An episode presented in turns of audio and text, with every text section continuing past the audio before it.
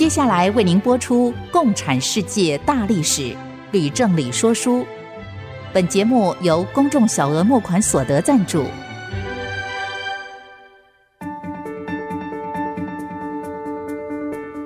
共产主义的兴衰影响近两百年来的全球局势。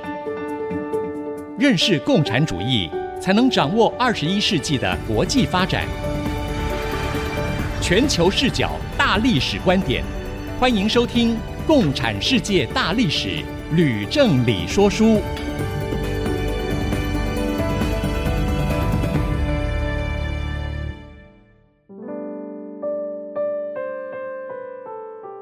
欢迎收听《共产世界大历史》，吕正理说书的节目。我是徐凡，我是吕正理。我们的节目呢，同步也会在 Apple Podcast、跟 Google Podcast 还有 Spotify 上架。如果呢你在 Podcast 收听的话呢，欢迎您按下订阅键，就会每一集的收到我们的节目，收听非常的方便。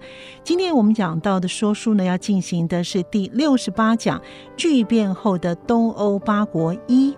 老师，您已经用了五讲说明了东欧巨变以及苏联解体，现在又回来讲这两个大事件之后的东欧八国以及前苏联加盟国的后续发展，能不能请您解释一下，为什么又要继续说这些的内容呢？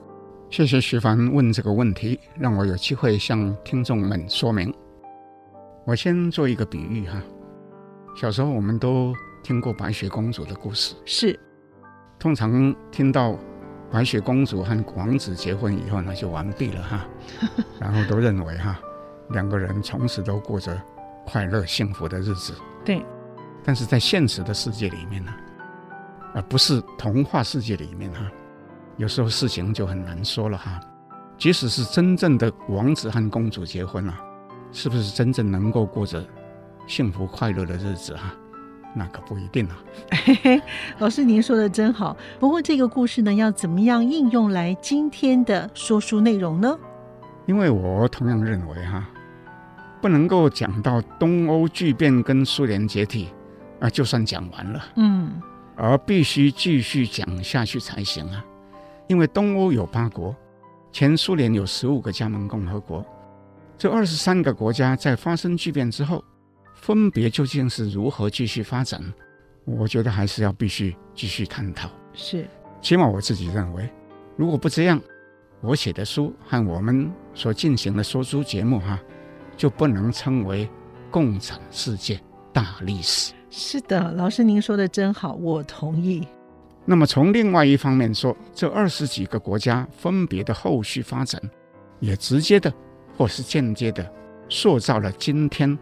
整个世界的政治形貌，因而我认为更有必要呢，为读者们跟听众们哈再深入的介绍。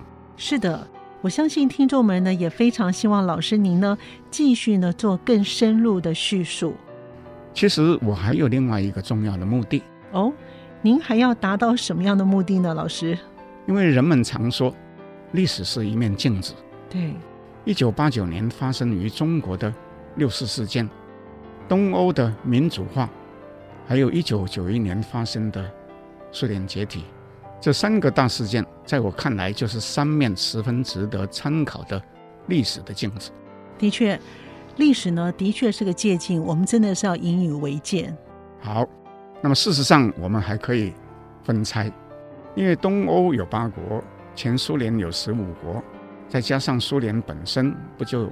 有二十四国了吗？是，也就是二十四面镜子，不是吗？哎，如果把中国也算上去的话，哎，不就是有二十五面了吗？徐凡说得好，当然也要算进中国来。那么事实上，南斯拉夫也有六个加盟共和国，所以如果也加进去，那就有超过三十面历史的镜子呢，可以借鉴。哎，是耶。不过老师，这些的镜子是要给谁照呢？这样说吧，在这三十几国发生的历史当中，除了中国以外，其他都废除了共产党一党专政。不过从经济方面来说，其中有一部分国家在后来取得了相当的改善，但有一些国家呢，也经历了非常大的困难。那另外呢，更有一部分的国家最终是沦为专制集权统治啊，跟中国一样。所以呢，改革开放啊，其实都没有走完。那么我自己认为，这些国家将来都很有可能必须再一次推动改革开放，他们的未来啊，才有可能啊走上真正有自由、民主和繁荣的道路。哦，我明白了，老师，您的意思呢是，像中国、俄罗斯以及白俄罗斯改革开放呢，其实都只做了一半，对国家、对人民而言呢，未来的路呢还是不宽的，所以必须呢再一次的推动彻底的改革开放，而这三十面镜子是很有价值的参考例子，是吗？哎，不错，这就是我的意思哈。所以说，想要重新推动改革开放的国家，就能够在这三十面镜子当中找到更有机会成功的道路，而避免失败，是吗，老师？那正是。所以呢，我预备针对巨变后的东欧八国、解体后的前苏联十五国，以及呢八九年六四事件呢之后的中国呢，分别花两讲呢详细的叙述。那太好了。我猜有很多听众跟我一样，迫不及待的想听您解说了。啊，是的，我也很高兴。那么我就先来说东欧好了。好。不过在叙述东欧各国分别的后续发展跟演变之前哈，我希望先指出几个共同的问题跟普遍出现的现象。谢谢老师能够为听众呢提纲挈领的说明各国所处的大环境，哎，这也是老师说书的特色。我想呢，听众朋友呢都非常的喜欢的。好，首先我要说的是，东欧剧变之所以发生，最主要的原因可以分为政治跟经济两方面。各国的共产党被迫下台，只不过是改变了政治的体制，经济的问题呢却不会因此而消失。因而啊，各国新政府上台之后，都要面对外债高筑、通货膨胀，还有民生困难的大问题，都必须要设法去解决，不是吗？是的，老师真的是一语道破了。那第二个共同的问题或者是现象是什么呢？第二个共同现象是，新政府如果是由推倒共产党的改革势力所主导，那么由于官员大多没有执政的经验。也未必能够迅速地解决长久累积的经济问题，那么人民很可能会不满，或是失去耐性。那么它的结果是什么呢？就是让共产党改名的左派政党有机会呢东山再起。那么相反的，新政府如果是由原先的共产党改组所成立的，通常并不会想要积极的改革。那么人民因此呢，迟早。还是会呢，把他们赶下台。是，那这两种情况都有可能哎，是不是老师？是啊，但无论是哪一种情况，由于一党专政呢已经被废除，政党轮替呢就会变成是一种常态。哇，老师又说的太好了。那请问还有什么样的情况呢？再有一种可能的情况是，由于旧日的共产党势力太过庞大。在改名之后呢，仍然盘根错节。即便是宣称要废弃一党专政，也没有反对势力呢能够及时出现，所以实质上还是继续一党专政、一人独裁的体制。那么这时候，人民就很可能必须再一次起来推倒这样的政权。诶，那这样的话，情况就麻烦了耶。是啊，总之呢，巨变之后的东欧国家虽然都继续推动民主化。却不得不要穿行在崎岖的道路之上，只是有的呢稍微平顺一点，有的呢十分困难。那么由于波兰是最早废弃共产党一党专政的国家，所以我就先从波兰开始来讲。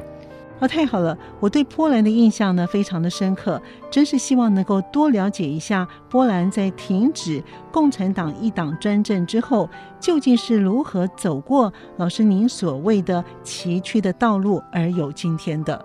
波兰在一九八九年八月成立新政府，原任共产党总书记贾鲁塞斯基依照两边的协议当选为临时总统。不过，由于团结工联在参众两院的选举当中都大获全胜，使得贾鲁塞斯基不得不就要提名团结工联成员来担任总理跟大多数的阁员。那么，波兰的第一任总理名字叫做马佐维耶茨基，他早在一九八零年华勒沙创立团结工联的时候呢，就是他的亲密的战友，主要是负责文宣跟顾问的工作。可是呢，财经不是他的专长，所以他在上任之后，就提名一位曾经留学美国、获得博士学位的经济学家，名字叫做巴尔采。罗维奇来担任副总理兼财政部长，那么负责整顿财经。哎，我猜这个位置恐怕比总理还重要吧？徐帆说的对极了哈。嗯、哦，这时候对波兰而言呢，没有什么事情呢比解决经济困境呢更重要了。是的。那么这时候，由于国营事业生产效率严重的落后西方国家，通货不断的。在迅速膨胀，而外债呢，已经达到了四百二十亿美金了。所以这个工作呢是非常困难的。不过我们在讲巴尔采罗维奇怎么解决这个问题之前呢，我对这个人呢还要先做一个补充。好，巴尔采罗维奇曾经是波兰共产党的党员呢，也曾经为波兰人民政府提供。经济咨询的服务，甚至是在波兰马克思列宁学院里面呢工作过，所以他是到了后期才成为团结工联所依赖的经济专家。哎，老师，这就表示呢，他不只懂得西方自由的市场理论，也完全清楚波兰的经济的问题出在什么地方喽。正是徐凡你说的这一点非常的重要。好了，我们要先卖个关子，先休息一会儿，马上回来喽。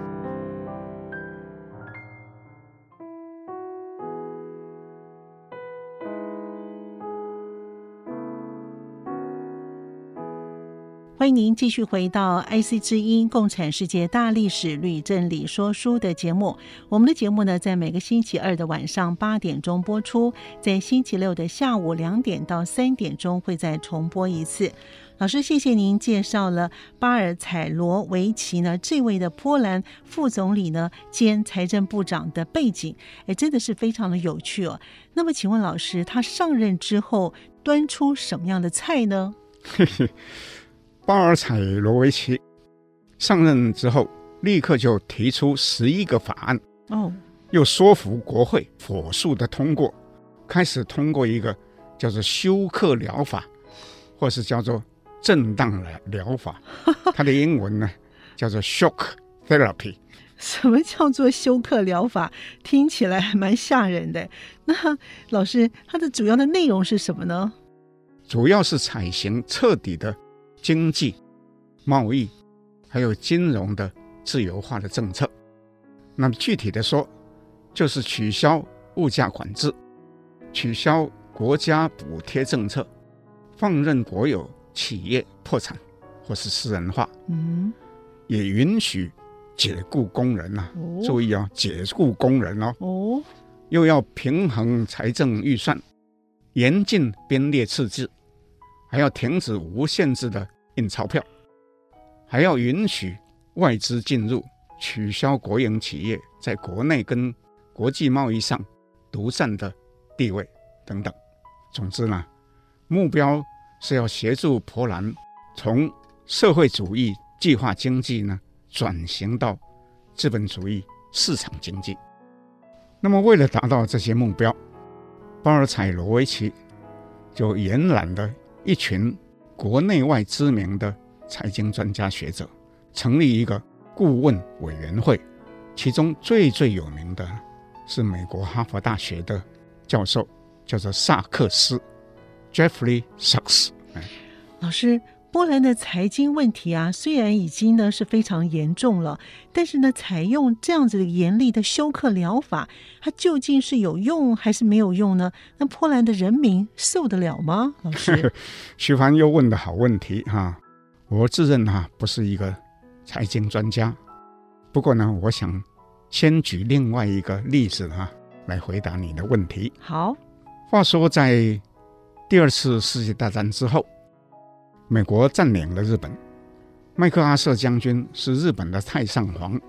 不过，到了一九四八年，由于冷战开始了，美国政府决定改变政策，要帮助日本迅速的复兴，而经济改革就是其中最重要的一环。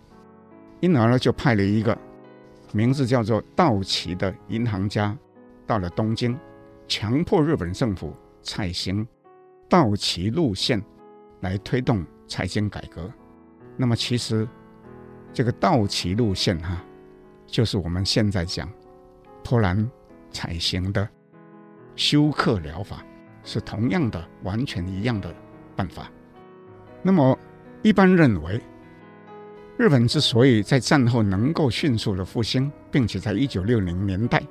成为亚洲的经济的巨人哈、那道奇是功不可没哈、啊。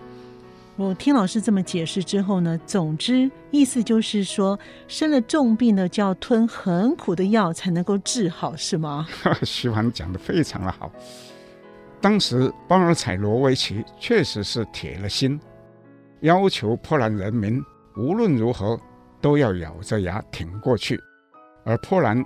果真在剧烈改革之后呢，很快呢就压制了通货膨胀，终结了粮食跟民生用品短缺，并且大幅呢减少了外债。虽然在过程当中跟日本一样，有很多国营企业被迫关闭，大幅裁员，导致工人大批的失业。可是，一般认为啊，改革是非常成功的。而且呢，为波兰后来的经济发展呢打下了坚实的基础。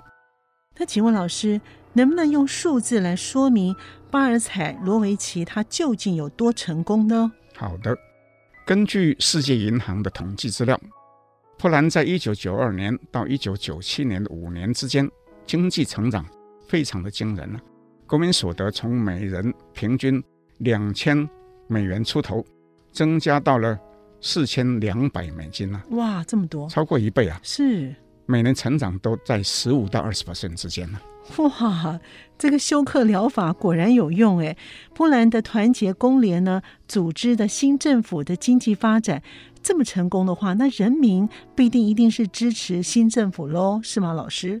那可不一定喽。哦，为什么呢？波兰经济改革成功，也不能够保证团结工联。长保他的政权，嘿，那这就是为什么呢？这有一部分呢，跟团结工联内部的问题有关。华拉沙后来当选总统，依法辞去团结工联主席的职位，却跟新的团结工联领导阶层呢开始有不同的意见。团结工联内部因而有许多重要的成员纷纷求去啊，另外去组织新党，嗯，因而实力就开始分散了。与此同时，由原来波兰共产党改组的波兰社会民主党跟其他的左派政党共同组成一个叫做民主左派联盟，并且日渐壮大，对右派政权呢就开始产生了威胁。哦。原来团结工联就不再团结了，那左派政党呢却能够同心协力，所以呢就此消彼长，就给了民主左派联盟的机会。不过我不明白，哎，团结工联里面为什么会分裂呢？老师，问题有一部分是出在华勒沙本人了。哦，不过呢也跟波兰所采行的政治制度有关系。我想我就先从制度面。开始说好，波兰新政府采行的政治体制呢，是叫做半总统制，总统跟国会议员都是由人民直选，总理是由总统任免，但是必须经过国会的同意。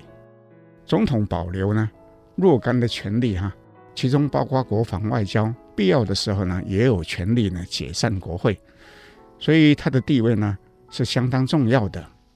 那么至于华勒沙本人，他虽然曾经是杰出的团结工联领袖，这时候却被很多人批评，不论在学识、在能力或者在性格上面呢，都是不称职的总统，连带呢就影响了内阁呢也不稳定。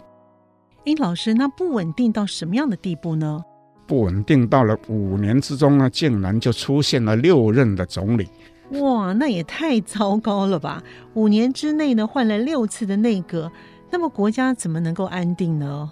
不只是这样，从这六任总理所属的政党的属性哈，又可以清楚的看见，政权正在逐渐呢从右派呢移转到左派的手中。那么由此可以看见，虽然波兰的经济迅速的改善，人民的日子呢越来越好过，对政府呢却是越来越不满。所以到了一九九五年，华勒沙决定再一次参加大选，寻求连任总统，却败给了社会民主党的候选人，叫做克瓦什纽斯基。那么在同一年，民主左派联盟也赢得了。国会议员的大选，完全呢掌握了政权。哎，这个波兰人民呢推翻了共产党呢，只有六年，再由共产党改组的社会民主党竟然班师回朝了，真是令人想不到哎。那么当初那些呢被赶下台的共产党人决定改组为社民党。虽然呢，在选举当中惨败，但是仍然保留将来会参政的权利，这也算是正确的决定。不过，请问老师，他们能够执政多久呢？好问题哈！社民党的克瓦什纽斯基在五年后连选连任总统，所以呢，右翼政权等了十年，一直等到两千零五年。才联合击败民主左派联盟而夺回总统的宝座。嗯，那么在两千零五年的国会选举当中，民主左派联盟也遭到了重大的挫败，沦为弱势的在野党。总之呢，此后呢，以和平选举方式呢进行政党轮替呢，已经成为波兰政治的常态。嗯，谢谢老师说的这么详细哦。不过呢，还是想请问老师，现在波兰政坛上的领导政党比较活跃的，还是这几个党吗？好问题哈。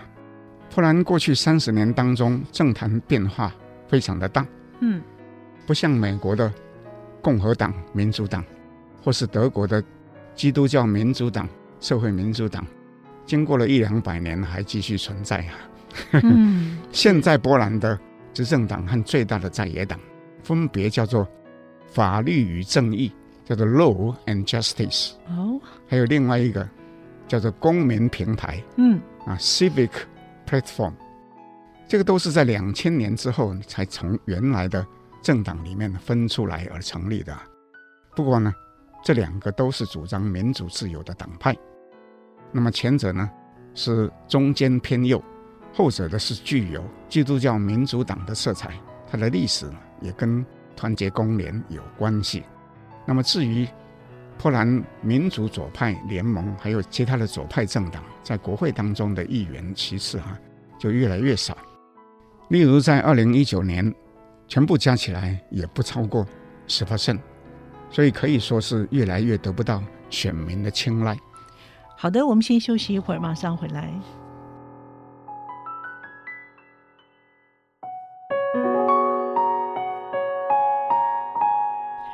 欢迎朋友们继续回到《共产世界大历史吕振理说书》的节目。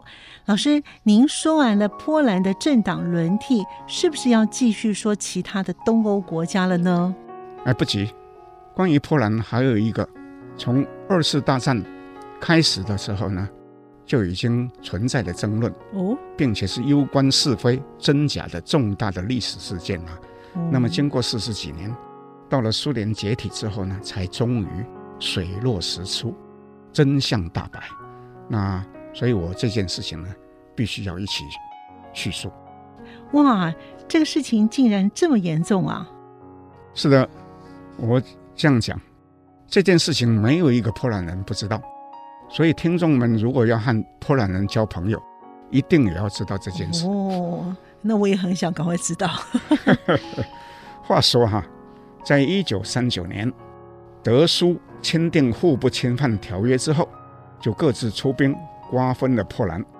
那波兰无力抵抗啊，有数十万人就被苏联俘虏。那么苏联呢，释放或是流放其中的大部分的人，可是从一九四零年四月初开始的一个半月当中，竟然就处决了其中的两万两千人。哇，竟然这么残忍啊！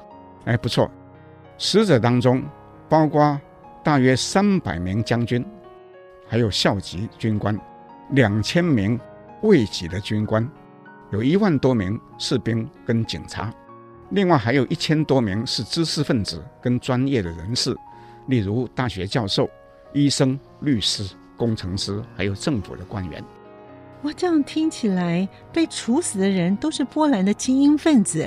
是，这是一个重点啊。至于处决的地点，主要是在现今俄罗斯境内的卡廷、加里宁，还有乌克兰境内的斯塔洛别尔斯克。三处的战俘营里面，所有的人都被在脑后开一枪毙命，然后呢被丢进万人坑当中，草草的掩埋。哇，听老师这样的叙述，真是让人听起来是毛骨悚然呢。不过呢，这件事情怎么会被发现的呢？万人坑里面那么多的尸体，当然在二次大战当中就渐渐被人发现了，可是没有引起重视。一直到一九四三年，德军在卡廷森林当中发现数千具尸骨，认定是苏联所为啊，才决定深入调查。当时波兰流亡政府是由一位名字叫做西科尔斯基的将军所领导，那么他正在跟苏联并肩对德作战。希特勒的幕僚群获知卡廷大屠杀的消息之后大喜，因为他们认为可以用来离间波苏两国啊，于是就对外宣称卡廷大屠杀是苏联所为啊。那么这个希科尔斯基将军因而就要求苏联解释，史达林呢却否认是苏联人干的，辩称德国法西斯分子才是刽子手。哎。那老师，那波兰的希科尔斯基将军，他究竟是相信哪一边呢？希科尔斯基不知道要听哪一边，所以就决定转请国际红十字会去进行调查。不料史达林知道以后大怒，宣布跟波兰流亡政府断交。啊，在两个月之后，希克尔斯基搭乘的一架军机在起飞之后失事。机上所有的人呢，就全部丧生。有人就怀疑这个坠机的事件呢，跟苏联有关，就不断的提出阴谋论。哎，老师，我觉得史达林呢，确实嫌疑很大。哎，那么凑巧，西科尔斯基将军的座机呢就失事了。不过呢，请问老师，这个事情美国跟英国人呢不可能不知道，那他们怎么说呢？徐帆，你问到了一个重点。当时，英国首相丘吉尔和美国总统罗斯福私下都相信卡廷惨案是苏联人干的，却因为正在跟苏联共同对付轴心国，就在内部压下所有相关的报告。哎，怎么能够这样呢？我也很奇怪啊，丘吉尔和罗斯福怎么能够这样子呢？不过又过了一年，斯大林开始扶植。由共产党党员所组成的卢布林委员会，又蓄意消灭波兰流亡政府跟他所领导的地下反抗军啊。那么这个详情呢，我在我的书《共产世界大历史》第十章，还有这个说书节目里面的第二十八讲里面都已经讲过了哈，我这里就不再重复。但是呢，英美两国到了二次大战结束以后。还是继续为苏联和斯大林呢掩盖恶行。老师，您说的这个故事啊，让我觉得呢，波兰人呢真是很可怜哎，苏联人呢真的是很卑鄙也很无耻，而英国人、美国人呢则是更可恶。不过呢，我想请问的是，这事件后来为什么会真相大白、水落石出呢？那么事情是这样发展的：波兰后来被斯大林关入铁幕。卡廷事件于是就成为一项禁忌，没有人敢公开讨论。那么一直到了戈巴契夫宣布改革开放之后，突然才开始有人呢要求要追查卡廷事件，并且获得戈巴契夫承诺要协助。哇，那太好了！波兰变天以后，临时政府总统贾鲁塞斯基在一九九零年四月访问莫斯科，戈巴契夫竟坦诚哈，当年的大屠杀确实是苏联所为的。哇！后来又下令把一部分相关的资料呢交给波兰政府。哇，这个戈巴契夫做了一件好事，是不错啊。那还有呢，更精彩的部分呢，在后面。哦，真的吗？我就再说两个故事。好，太好了。第一个故事，我介绍大家一本好书，书名叫做《列宁的坟墓》，啊，是有一位著名的美国记者兼作家，叫做 David Remnick 所写的。台湾有翻译本，分为四册，其中第一册第一章就是叙述卡廷森林内的大屠杀事件。里面说到，戈巴契夫坦承卡廷大屠杀事件是苏联在战时所犯的罪行之后呢，就有一位苏联上校奉命带领军队和一部分波兰人志工展开挖掘的工作，并且找到一位在五十年前曾经参与这项屠杀行动的秘密远警，请他呢录影回忆当时的情况。这个老人呢，已经九十岁了，两个眼睛都已经瞎掉了，可是却还能够清楚的回忆、清楚的叙述。他说：“那些奉命行刑的刽子手，每天晚上处决大概两百五十名俘虏，必须要每晚喝酒才能干这个事情，又花了两个月的时间，才终于完成这个任务，把那些无辜的。”波兰俘虏呢，全部的处决。那么有一部分刽子手后来因为良心不安，没有办法原谅自己而自杀，或是呢精神失常了。哇，听老师您说这个故事呢，我真是越听越害怕。不过有什么样的证据，那是史达林下令做的呢？这就要说到第二个真实的故事了。嗯，那这个故事呢，跟叶尔钦有关。哦。一九九一年，苏联解体之后，所有前苏联政府和苏共的机密档案都转为由俄罗斯政府来保管。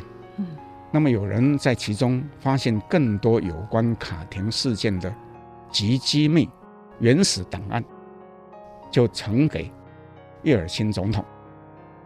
叶尔钦因而呢，派一名特使。在一九九二年十月，到华沙去，直接把档案呢就交给波兰总统华勒萨。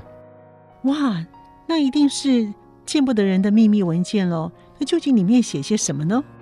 档案中有一份资料，是一九四零年三月，苏联内务部人民委员贝利亚所写的报告，其中建议要处决两万五千名。波兰俘虏是什么理由呢？他说是因为这些人在经过审讯之后，被认定将来可能造成苏联控制波兰的极大的阻碍。哈，他是说将来可能会造成苏联控制波兰的极大阻碍。是啊，是非常恐怖的，是不是啊？是。那还有更重要的是，史达林。莫洛托夫、米高扬等多名政治局委员都在文件上签署批准，卡廷大屠杀事件呢，因此就真相大白啊，不再有任何争议了。我真的很难想象，哎，世界上竟然有像史达林跟贝利亚这么邪恶的人。但是我也越来越明白，为什么现在的东欧国家以及一部分的前苏联共和国的人民是那么害怕普丁。许涵说得好，普丁出身旧日的 KGB，有很多欧美的时事评论家都说，他隐藏了很多年，到最近才显露出他阴暗、残酷的本质。不过，关于普丁的背景，我们就暂时呢。摆着。要等到说苏联解体之后的俄罗斯的时候呢，我再来详细的叙述。我们现在呢，先来讲东欧剧变后的匈牙利。好的，我们先休息一会儿，回来之后呢，再请老师跟我们听众朋友来说匈牙利。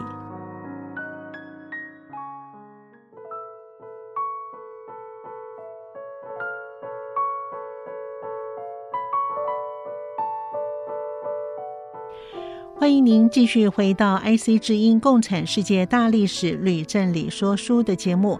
在这边呢，我再一次提醒我们的听众朋友，我们的节目呢同步在 Apple Podcast 跟 Google Podcast 上线了。也欢迎您在 Podcast 上面搜寻《共产世界大历史吕振理说书》的节目名称，同时也要记得按下订阅键，不会让你错过每一集的节目。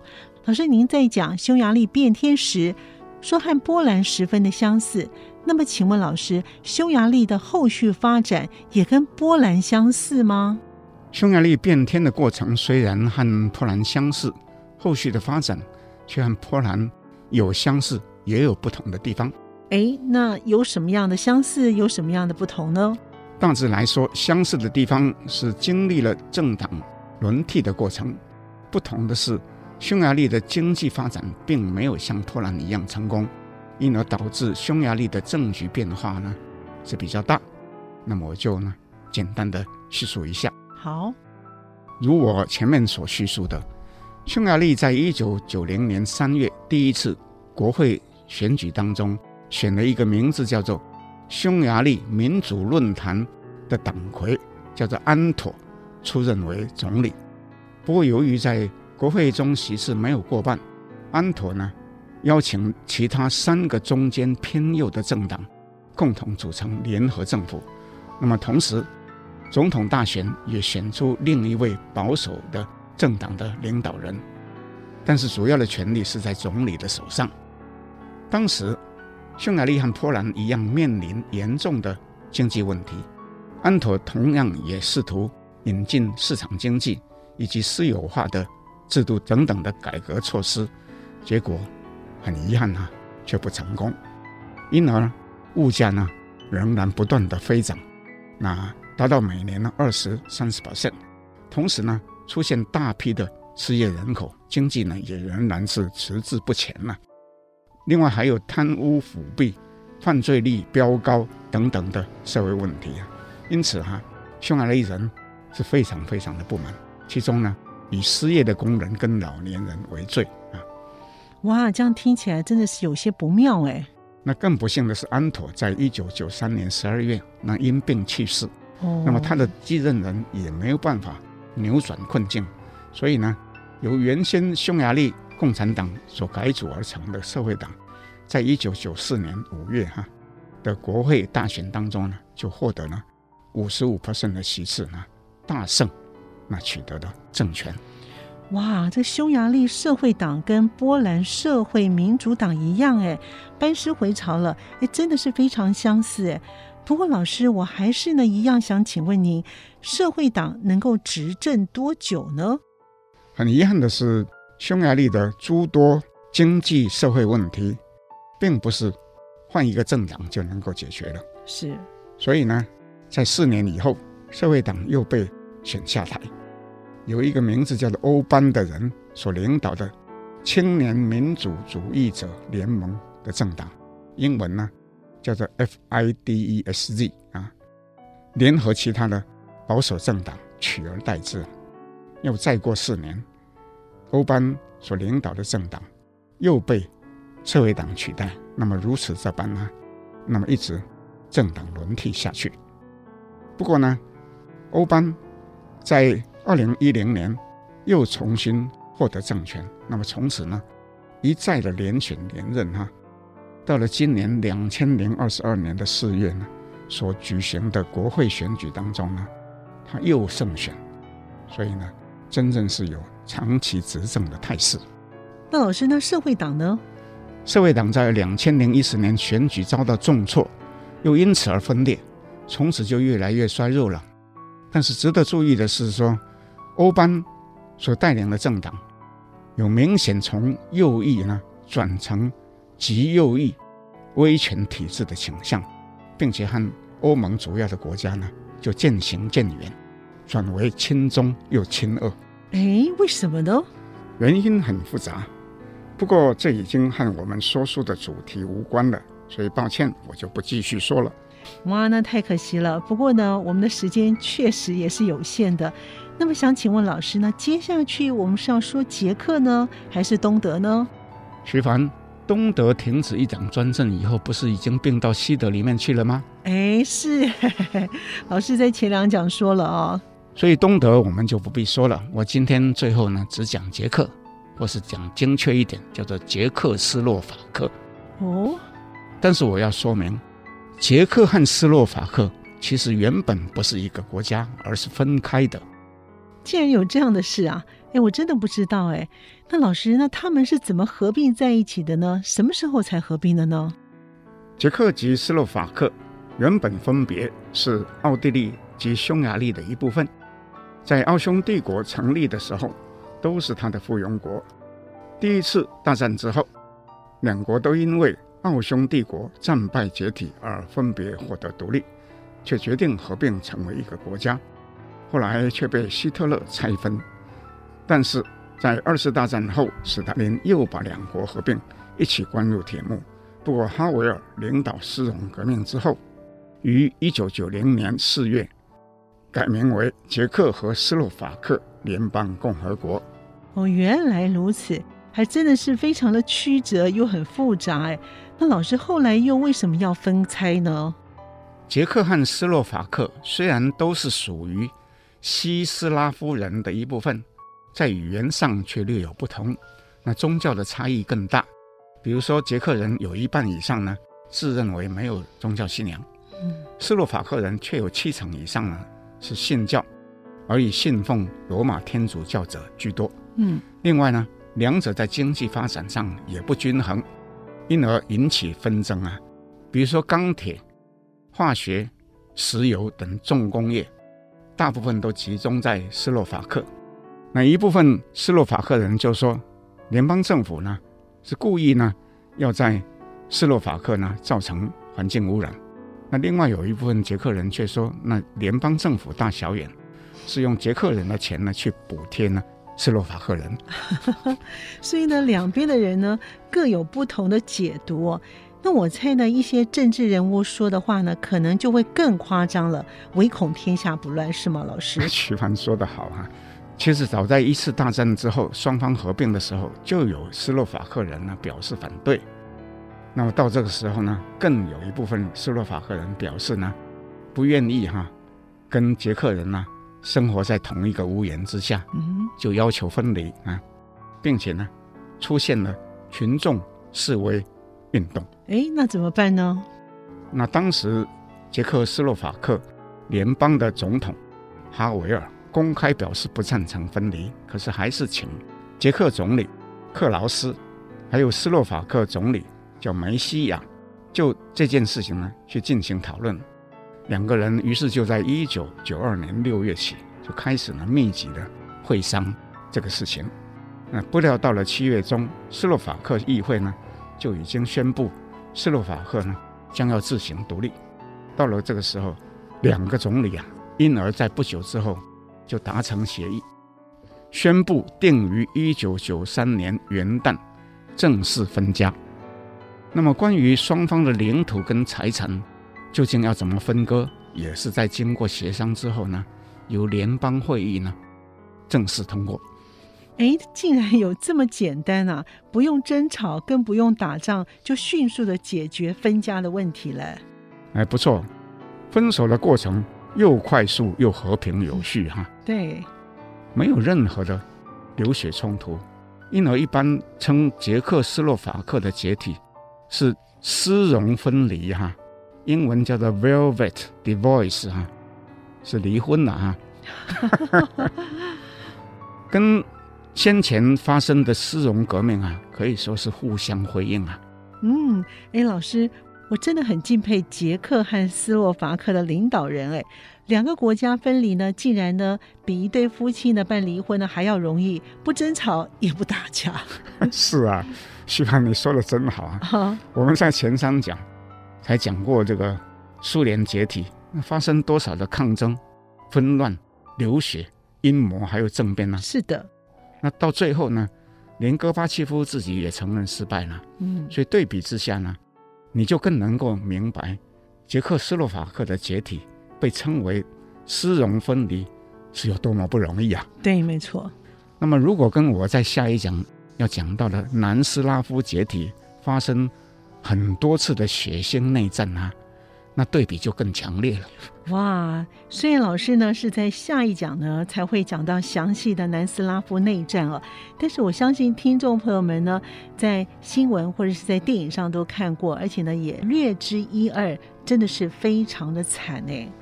不过我还是要请问老师，捷克跟斯洛伐克分家了，那后来分别又如何发展呢？徐凡不错啊，你已经养成习惯了，知道要追问了，后来怎么样，真是不错啊。是的，主持这么跟老师合作这么久了。